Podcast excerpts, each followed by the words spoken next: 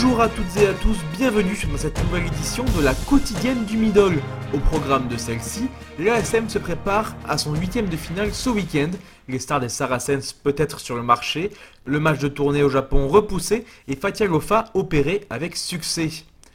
On commence par l'actualité d'hier. En bref, le Japon ne pourra pas honorer son invitation envers le 15 de France. Les Bleus devaient se rendre au pays du soleil levant l'été prochain après la tournée en Argentine. Mais toutes les infrastructures seront en configuration olympique puisque le Japon accueille les Jeux à cette période.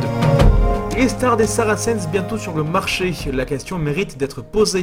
En dépassant le salary cap, les joueurs doivent partir ou accepter de baisser leur salaire. Edvard Griffiths, nommé président par intérim la semaine dernière, a laissé entendre que des joueurs pourraient quitter le club. Le Gallois Liam Williams a déjà annoncé son retour au pays. Peu de chances que certains joueurs trouvent un point de chute en France au vu de la politique fédérale stricte outre-Manche. Après 11 saisons en Catalogne, Vivalda ne sera pas conservé par l'USAP, selon les informations de France Bleu. Le deuxième ligne de 31 ans n'a pas pu jouer cette saison suite à des blessures répétitives.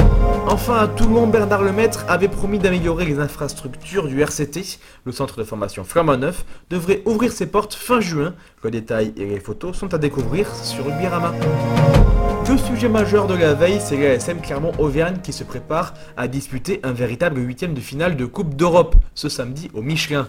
La réception de l'Ulster sera décisive pour la suite, la défaite est interdite. Franck Azema a expliqué qu'il voulait mettre le top 14 de côté et se focaliser sur la Coupe d'Europe où ils ont montré un meilleur visage pour le moment. À Belfast, cela a été dur, mais nous sommes restés dans la partie, analyse Morgan Parra. En faisant mieux les choses, je pense que l'on peut s'en sortir. C'est une équipe solide qui met beaucoup d'intensité avec un gros collectif en défense et dans le jeu global. Elle est complète dans tous les secteurs. À nous d'être beaux collectivement, forts sur les bases pour contrer cette équipe. Pour aller en quart, une victoire nous suffit, mais pas pour recevoir, précisait le 9 Clermontois.